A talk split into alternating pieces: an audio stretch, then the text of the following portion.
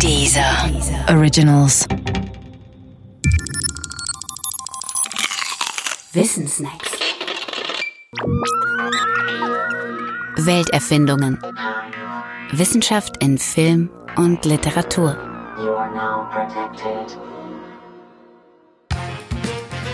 James Bond Filme und die Technik ihrer Zeit. Wenn Hollywood einen neuen Film herausbringt, dann können die Produzenten nicht mit alten Kamellen ankommen. Das ist der Grund dafür, dass James Bond im jeweils neuesten Film mit einem neuen Auto durch die Gegend fährt. Und das ist auch der Grund dafür, warum sich der Plot der Bond-Filme an den jeweils aktuellen Problemen und am jeweils aktuellen Stand der Technik orientiert. Bond-Filme gibt es seit etwa 50 Jahren. Wer sie nacheinander anschaut, der schaut auch in eine Chronik dieser 50 Jahre. 1967 etwa in Man lebt nur zweimal werden zwei Hauptthemen der Zeit miteinander im Stil eines Science-Fiction kombiniert. Es geht um Raumfahrt und einen möglichen Atomkrieg.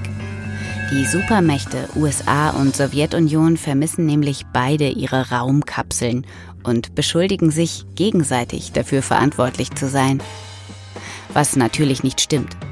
Gekapert wurden die Dinger von einer dritten Macht und zwar nicht irgendwo, sondern natürlich im All wo auch sonst. Aus heutiger Sicht muten die Kapersequenzen im Weltraum unglaublich naiv und putzig an. Da wird zum Beispiel eine sogenannte Jupiter-Kapsel, die stark an die Gemini-Raumschiffe der Amerikaner erinnert, durch ein zweites Raumschiff attackiert. Das nähert sich rasend schnell wie ein Falke von hinten, öffnet seinen raubvogelartigen Schnabel und verschlingt seine Beute binnen Sekunden. Was heute belächelt wird, war damals ernstzunehmende Science-Fiction-Fantasie.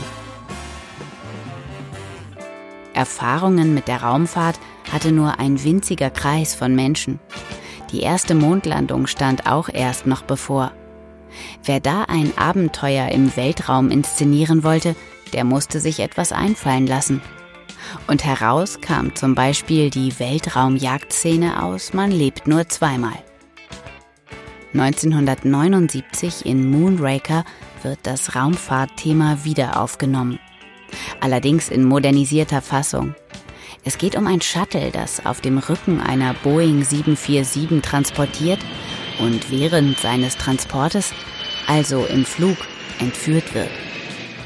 Um die damalige Aktualität dieses Plots würdigen zu können, muss man wissen, dass das erste Shuttle seinen Weltraum-Erstflug erst zwei Jahre später, also 1981, absolviert hat.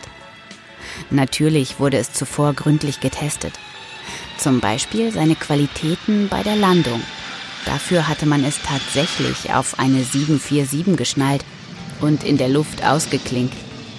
Das war im Jahr 1977. Der Film Moonraker nahm dieses Motiv auf und spann es weiter zu einer spekulativen Mischung aus Fakten und Zukunftsmusik. Und tatsächlich ist es immer noch so. Wer heute etwas über die Probleme und die technischen Möglichkeiten unserer Zeit herausfinden möchte, der muss nur eins tun, den aktuellen Bond-Film schauen. Die wenigsten allerdings dürften aus diesem Grund ins Kino gehen.